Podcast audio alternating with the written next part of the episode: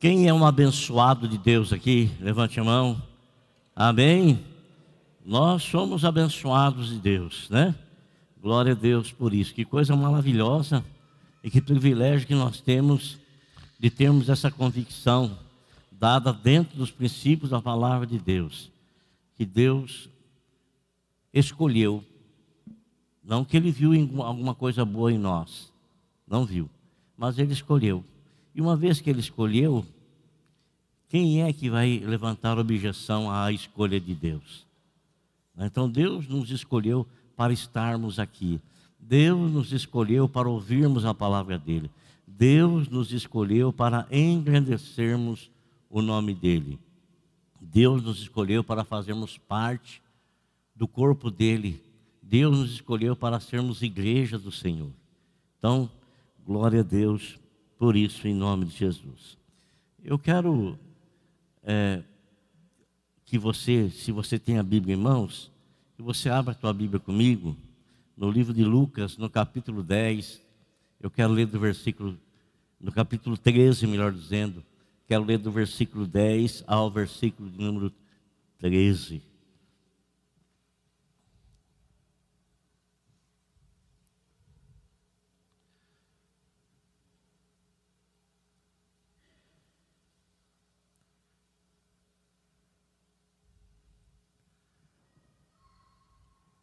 Lucas, Mateus, Marcos, Lucas, capítulo de número 13, versículo 10 ao 13. Está escrito assim: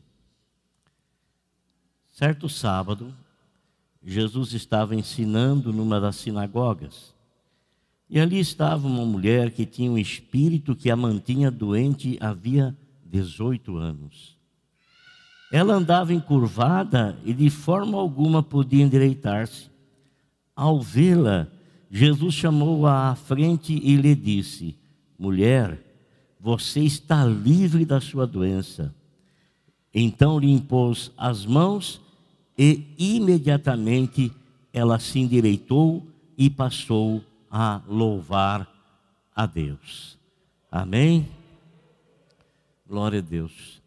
Eu eu agradeço a Deus pela vida de vocês e agradeço a Deus porque a respeito e a reverência que vocês demonstram com a palavra de Deus.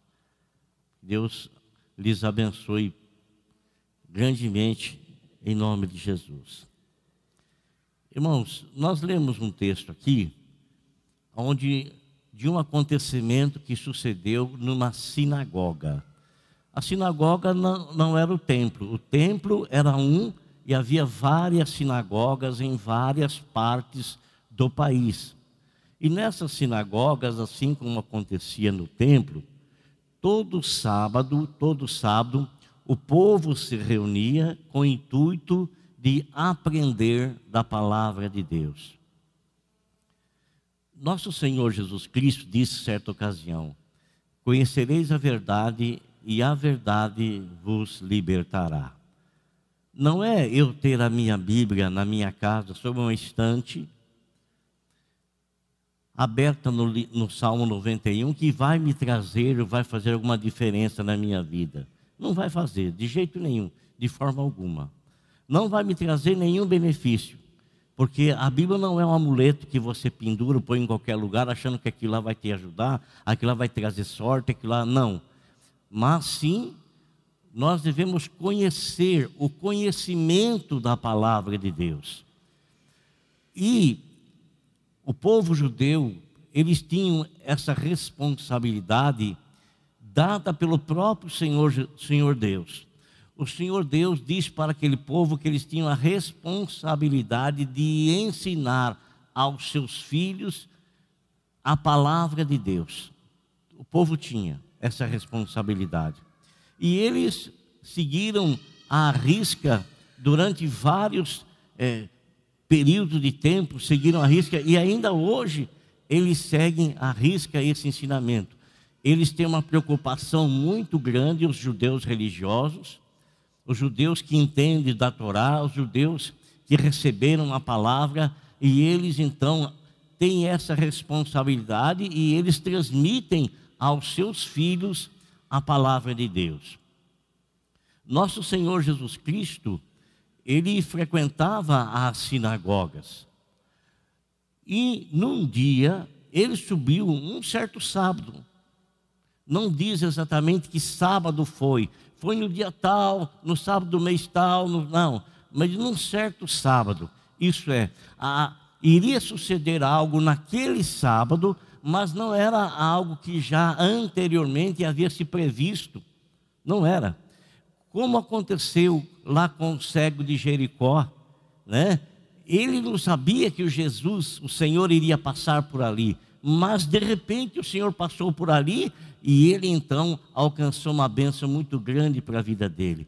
E idêntica coisa aconteceu com aquele aquele rapaz que era colocado na escadaria do templo, quando Pedro e João estão entrando ali no templo, aquele rapaz ele era acostumado a esmolar ali, ele conhecia todas as pessoas, frequentadores do templo, e todos os frequentadores do templo conheciam-no, porque viam constantemente ele ali. Mas aquele rapaz não sabia que aquele dia, aquele dia era um dia determinado na eternidade para uma grande operação na vida dele. Aqui está dizendo que num certo dia o Senhor foi à, à sinagoga.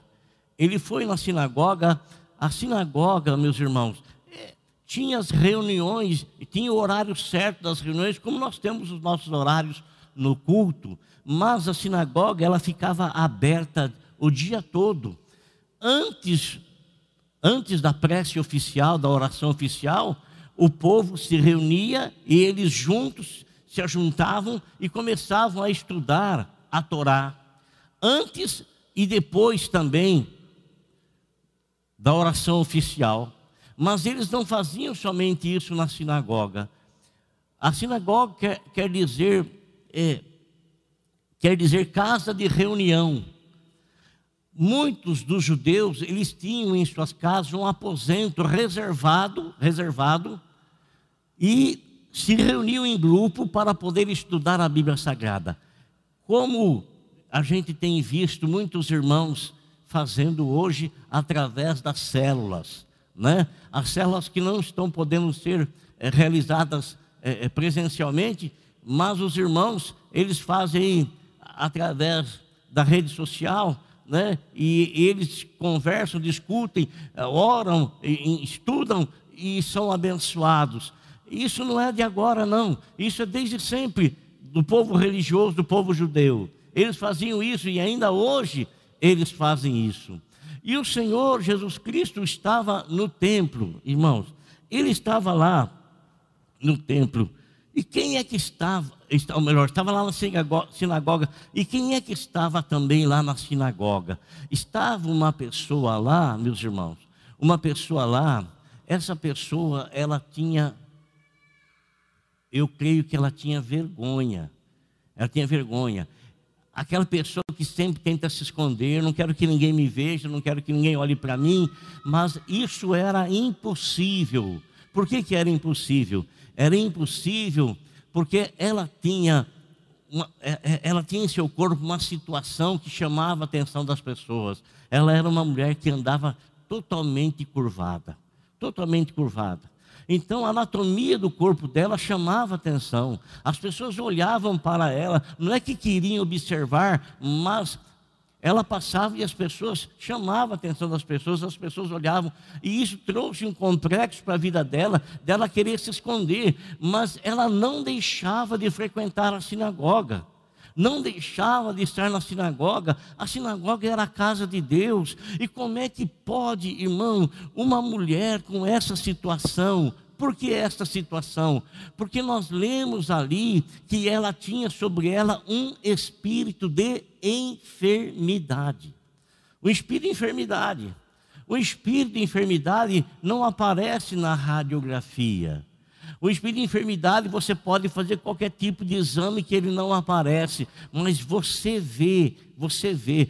Jesus viu, olhou para aquela mulher e, e ele viu que ninguém via. Ele viu que havia um espírito na coluna dela, que a encurvava, isso é, a, humilhava. Ela não tinha uma posição de se humilhar, se humilhar diante de Deus, reconhecendo que Deus é o Senhor, como a gente faz, né? A gente tomba o, o, o nosso membro. É, reconhecendo que Deus é o Senhor, uma, uma maneira de, se, de, nos humilharmos perante o Senhor e de exaltá-lo. Ela não, ela tinha uma posição de humilhação uma posição de humilhação. A Bíblia fala que ela tentava, tentava se erguer e não conseguia, e não conseguia. Irmãos, você pode perguntar para mim, mas como é que pode uma mulher, uma mulher frequentando a igreja, ouvindo a palavra de Deus e sendo acometida por, um doen por uma doença dessa, por um espírito na sua coluna? Você pode me questionar nisso. Irmãos, presta atenção no que eu quero dizer para vocês. Sabe, é, existem doenças adquiridas e são dez as, as doenças ah, as, as, contemporâneas, né? É hipertensão, osteoporose, é, diabetes, câncer, são tantas doenças, mas existe também, irmão, a doença psicossomática. O que é doença psicossomática? É um distúrbio na mente da pessoa que faz ela, ela imaginar, ela pensar que ela tem uma certa doença e ela, ela transmite aquilo para o órgão que ela acha que está enfermo e parece realmente que aquilo está doente, que aquilo está enfermo, mas é coisa da cabeça da pessoa. É coisa, ela sente a dor. Olha, meus irmãos, eu conheci um senhor, conversando com ele, esse homem, ele tinha a sua perna amputada. Tinha do joelho para baixo amputado. E ele chorava de dor no dedo que não existia. Chorava de dor no dedo que não existia. Chorava de dor no dedo que não existia. Então são muitas coisas criadas aqui na nossa mente, na mente da pessoa. E hoje é doença contemporânea. Muito, muito, muito, muito, muitas, muitas e muitas pessoas sofrem hoje dessa doença, sofrem hoje dessa enfermidade.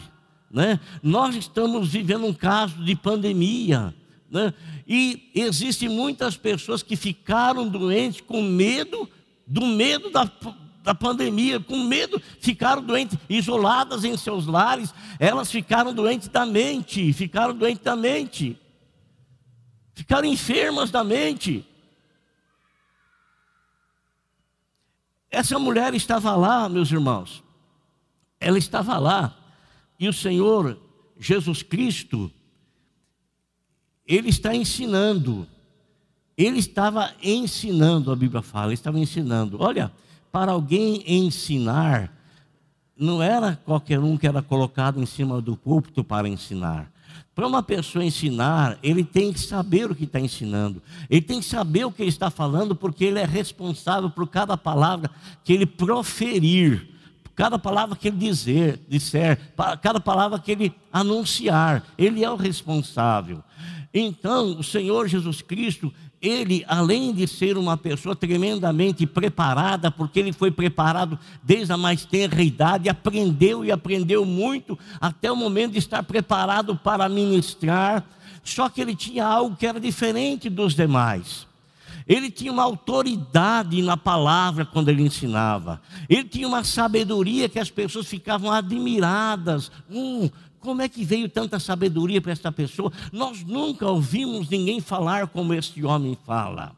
Então, as pessoas admiravam, porque o Senhor não era igual aos demais. O Senhor ele falava na unção do Espírito, e era a unção do Espírito que comovia as pessoas e que chamavam a atenção da pessoa para o ministério do Senhor, para a pregação que o Senhor transmitia, para os ensinamentos que ele dava para as pessoas. E nesse dia ele estava ensinando. Ele estava ensinando e ele estava observando aquela mulher. Mas vai ficar 18 anos dentro da igreja. Quantos anos será que essa mulher tinha? Vamos uma hipótese, vamos supor que ela tinha uns 45 anos. 45 anos. Quer dizer, nos últimos 18 anos é que ela foi acometida por essa enfermidade mas ela, quem sabe, sempre foi uma frequentadora da sinagoga. nos últimos 18 anos, ela foi acometida por essa enfermidade que a humilhava, que a humilhava. E nosso Senhor Jesus Cristo via isso. Nosso Senhor olhou para ela e sabia de tudo isso. Agora, meus irmãos, sabe o que, que me chama a atenção? Me chama a atenção que quando o Senhor estava ensinando, antes de fazê-lo, ele chamou o assistente. Quem que era o assistente? as pessoas não, não iam na, na, na, no templo, na sinagoga, com Bíblias na mão. Eles não carregavam a Bíblia. As pessoas elas iam lá na sinagoga e os livros, os, os livros santos, eles eram guardados dentro de uma arca. Em cada sinagoga tinha uma arca onde se guardava aquele livro. O Senhor pediu para que o assistente pegasse o livro. E ele foi lá e ele abriu a arca e pegou o livro e trouxe para o Senhor Jesus Cristo o livro. Quando ele trouxe para o Senhor Jesus Cristo o livro, meus irmãos, ah, o Senhor Jesus, ele abriu o livro, abriu o livro, aonde no livro do profeta Isaías. Livro do profeta Isaías. O que que falava lá no livro do profeta Isaías que o Senhor Jesus Cristo leu e que Lucas escreveu no capítulo 4, do versículo 14 ao versículo 20? Presta atenção que o Senhor falou. Ele pegou o livro diante de todos e ele começa a ler e ele diz o seguinte: Jesus voltou para a Galiléia. Lucas 4:14. No poder do Espírito e por toda aquela região se espalhou sua fama. Ensinava nas sinagogas e todos o elogiavam. Ele foi a Nazaré, onde havia sido criado, e no dia de sábado entrou na sinagoga, como era seu costume. Olha que costume maravilhoso. E levantou-se para ler. E tem muitas pessoas, amados, que dizem aí que não vai no templo, não vai na igreja, não vai lugar nenhum, que prefere ser desigrejado. Tá? Não estão acompanhando o que o Senhor Jesus Cristo fazia. Era um costume dele ele estar na sinagoga. E ele não ia na sinagoga sozinho apenas para ensinar, porque não era sempre ele que ensinava, havia outros mestres que ensinavam e que ele também ouvia a pregação, ouvia os ensinos dos demais mestres. Ele foi de Nazaré, onde havia sido criado, e no dia de sábado entrou na sinagoga, como era seu costume. E levantou-se para ler, e foi-lhe entregue o livro do profeta Isaías. Abriu e encontrou o lugar onde está escrito. Olha só o que está escrito o Espírito do Senhor está sobre mim, porque ele me ungiu para pregar as boas novas aos pobres. Ele me enviou para proclamar liberdade aos presos, recuperação de vista aos cegos, para libertar os oprimidos e proclamar o ano da graça do Senhor. Então ele fechou o livro, devolveu ao assistente e assentou-se na sinagoga, todos tinham os olhos fitos nele. E ele começou a dizer-lhes: Hoje se cumpriu a escritura que vocês acabaram de ouvir. O que está que querendo dizer aqui, irmãos? Está querendo dizer o que não havia acontecido com nenhum outro rabino, com nenhum outro profeta, com ninguém outro. Porque essa profecia estava dizendo, dando, falando a respeito do próprio Cristo ele abre ali no livro de Isaías, ele lê o que está escrito a respeito dele mesmo. E ele diz para as pessoas: hoje se cumpriu essa profecia diante dos vossos olhos. Isso é, eu sou o Messias, eu fui enviado, eu sou ungido. É como se ele quisesse dizer isso para as pessoas. Amados irmãos, agora eu quero explicar para você por que, que aquela mulher ficou 18 anos presa daquele jeito? Sabe por quê? Porque não havia ninguém que tivesse autoridade porque o Espírito do Senhor foi com o Senhor Jesus Cristo que começou, Ele foi que fundou, Ele que recebeu a autoridade, a autoridade estava nele e dele, e foi Ele que começou então a quebrar as cadeias de Satanás, que Satanás prendia as pessoas. Ele apregou a liberdade, começou com ele. Aquela mulher fazia 18 anos, estava na sinagoga, mas ninguém tinha recebido, ninguém tinha poder para fazer nada, a não ser o seu Cristo que viria como ele veio. Foi a partir dele. Depois ele foi dando autoridade para os demais, mas antes dele ninguém tinha autoridade para fazê-lo. Ele foi com ele que começou. A profecia de Isaías se cumpriu na vida dele. Aquela mulher estava presa porque o Messias não tinha vindo ainda. Ele veio para desfazer as obras de Satanás. Então, quando ele disse que havia um espírito que prendia aquela mulher e a dobrava e a humilhava, o Senhor Jesus Cristo vê aquela mulher e chama ela no meio de todo mundo. Irmãos, ela veio meio constrangida, ela não sabia o que iria acontecer. Ela não sabia, ela veio meio constrangida. Meu irmão, eu não sei, eu não sei, eu não sei. Talvez há algo na tua vida que te faz e que te humilha sempre, te envergonha sempre. Quem sabe existe algo na tua vida que você tenta se levantar, mas você não tem força para fazê-lo. Talvez exista algo na tua vida que você tem tentado durante muito tempo, mas sem sucesso algum, sem sucesso nenhum. Por quê? Porque você ainda talvez não tenha permitido que o libertador dos libertadores chegue na sua vida e liberte você, e cure você, e abençoe você na autoridade que só Ele tem para fazer, porque a Ele foi dado o poder de arrebentar com as cadeias de Satanás, para arrebentar o jugo de Satanás na vida das pessoas. A Ele o Espírito do Senhor está sobre mim, porque me ungiu, me ungiu para pregoar as boas novas, para colocar em liberdade os presos. Me ungiu com isso. Então o Senhor chama aquela mulher, e aquela mulher veio lá no meio. Todas as pessoas ficam olhando para, para ela e para o Senhor Jesus. A Bíblia nos fala que o Senhor Jesus Cristo diz para aquela mulher: mulher, você está livre dessa tua enfermidade. Oh Deus, a glória. Mulher, você está livre. Irmãos, ele tinha acabado de ler. O Espírito do Senhor está sobre mim. E ao acabar de ler, então, o que, que fez? Ele pôs em prática aquilo que estava escrito sobre o Messias, que era ele próprio. Apregoar liberdade aos presos Irmãos, talvez a mulher se perguntasse lá na, na, na sinagoga, durante esses 18 anos, por que, que eu estou assim? Será que eu vou continuar assim? O que está acontecendo comigo? O que, sucedeu comigo? E ela talvez não tinha resposta, mas num certo sábado, num certo dia, lá na sinagoga, estava escrito na eternidade que o Senhor iria manifestar o poder dele e iria curar aquela mulher.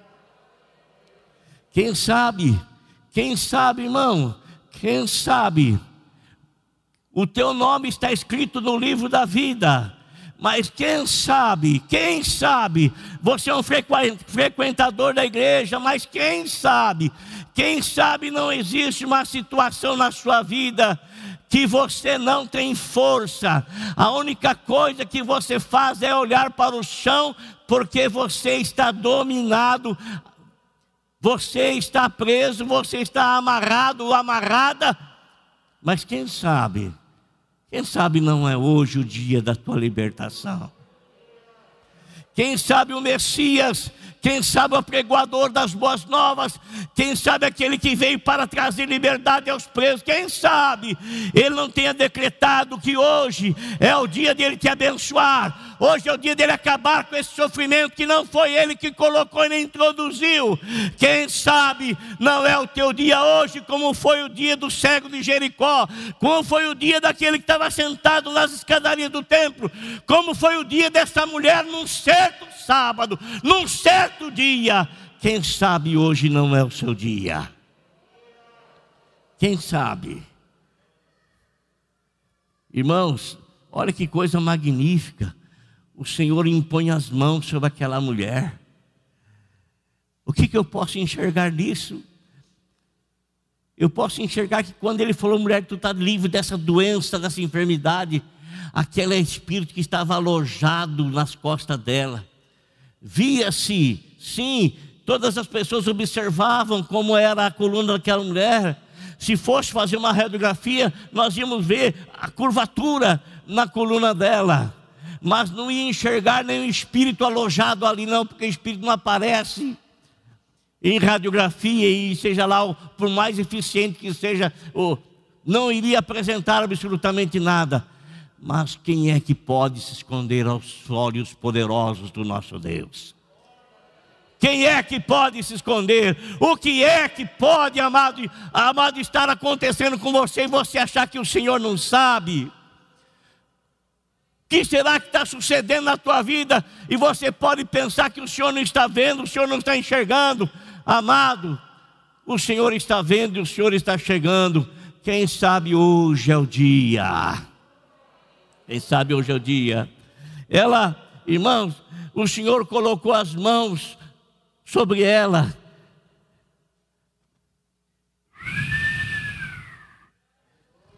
Ficou retinha, irmão.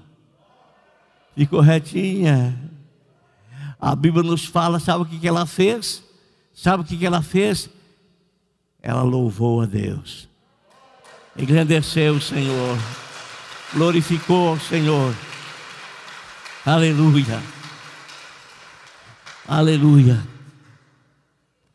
Amém.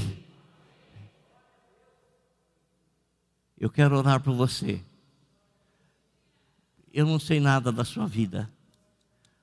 Ou não sei de um ou de outro, posso estar sabendo alguma coisa, mas nada assim que seja. Mas aos olhos dele nada se furta, nada se esconde e os olhos dele vai visitar você. Com olhar de fogo ele vai visitar. E aquilo que precisa ser queimado, ele vai queimar. Aleluia. Lebachara canta la manaia. Aleluia. O Senhor vai ministrar sobre a tua vida. Vai ministrar sobre a tua vida. Feche seus olhos, por favor.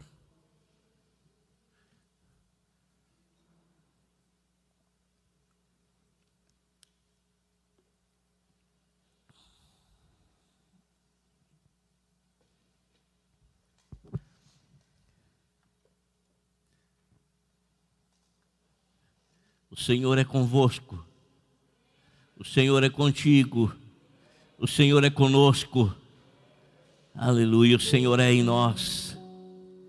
Meu Deus, receba aí, meu irmão, porque o teu Deus, Ele é o teu Salvador. Jesus, Ele é o teu Salvador. Jesus, Ele é o teu redentor, Ele é o teu resgatador. Deixa Ele tomar conta dessa situação. Deixa Ele tomar conta, irmão. Deixa Ele. Deixa Ele. Você não pode endireitar-se, deixa Ele que endireita. Permite que Ele trabalhe. Vem para o meio. Pare de se esconder. Pare de ser complexado. Vem para o meio, porque o Senhor quer te abençoar. Para que o resultado seja glória para o nome dEle. Seja honra para o nome dEle. Seja louvor para o nome dEle. Aleluia. Senhor, o que pode fazer o homem sem ti? O que pode, Senhor meu Deus, fazer o homem sem ti? O que pode, Senhor, o homem fazer sem tua graça, sem tua misericórdia, sem o teu poder, sem a tua presença, sem a tua força, sem o teu amor. Senhor, tudo vem de ti, Senhor, e tudo é para ti. Toda boa dádiva, todo dom perfeito, tantas quantas promessas existem de Deus, estão em Cristo Jesus. Ora, aquele que nem mesmo o seu próprio filho poupou, antes o entregou por todos nós, como não nos dará também com ele as demais coisas das quais necessitamos? Senhor, nós iremos encontrar essa mulher no céu, nós iremos encontrar, Senhor, nós iremos lembrar das coisas boas, sim, das coisas boas, sim. Tu és o Deus de Abraão, de Isaac, de Jacó. Tu não és o Deus de mortos, mas sim Deus dos vivos. Senhor Jesus, eu quero lhe pedir, meu Pai, visita esse meu irmão que aqui está nesta noite. Visita esse meu irmão que está ligado conosco aí através das redes sociais. Envia lá a tua palavra, Senhor. Envia lá a tua palavra, Senhor. Envia lá a tua cura. Envia lá, Senhor, seja qual for a necessidade desse meu irmão. Eu creio, eu creio que a salvação que o Senhor nos providencia, meu Deus, ela é, Senhor, perfeita para o corpo, a alma e para o espírito. Por isso, Senhor, eu lhe peço, visita, Senhor, visita, Senhor não é para visitar em um minuto ou dois, não, Senhor. A visita é para estabelecer, Senhor meu Deus, o laço, para estabelecer a amizade, para estabelecer, Senhor, meu Deus e meu Pai, a comunhão, e que de, de, que de visita, Senhor, se torne morada, Senhor, no nome de Jesus, ó Pai, no nome de Jesus, ó Deus, eu oro ao Senhor. Meu Deus, eu não sei qual é a situação que está fazendo esse meu irmão estar encurvado, sem poder olhar para cima no estado de humilhação, sem poder livremente dar glória a Deus, sem sentir o peso nas costas, sem sentir o peso nos ombros. Mas em nome de Jesus, ó grande, em nome de Jesus, ó eterno, visita e abençoa, meu Deus, esse meu irmão. Visita, Senhor meu Deus, com a necessidade, suprindo a necessidade que ele está tendo. Lógico, a maior de todas é de salvação, mas a tua palavra fala: busque primeiro o reino de Deus, a salvação é o reino de Deus. E as outras coisas, sim, as outras coisas o Senhor acrescenta, Senhor. Cuida do teu povo, meu Senhor. Cuida dos teus filhos. Cuida, Senhor, meu Deus, da saúde deles, ó Senhor. Meu Deus, essas, essas doenças atuais, Senhor. Meu Deus e meu Pai querido, essas enfermidades. Senhor nosso Deus, colesterol alto, doença pulmonar obstrutiva crônica, hipertensão, osteoporose, mal de Parkinson, doenças de Alzheimer, asma, diabetes, derrame cerebral, câncer, em nome de Jesus, doenças psicossomáticas, saiam em nome de Jesus. Em nome de Jesus Cristo, nosso Senhor. Em nome de Jesus Cristo, nosso Salvador. Abençoe, Senhor. Abençoe, Senhor, a todos os teus filhos. Em nome de Jesus. Para a glória do teu santo nome. Aleluia. Glória a Deus.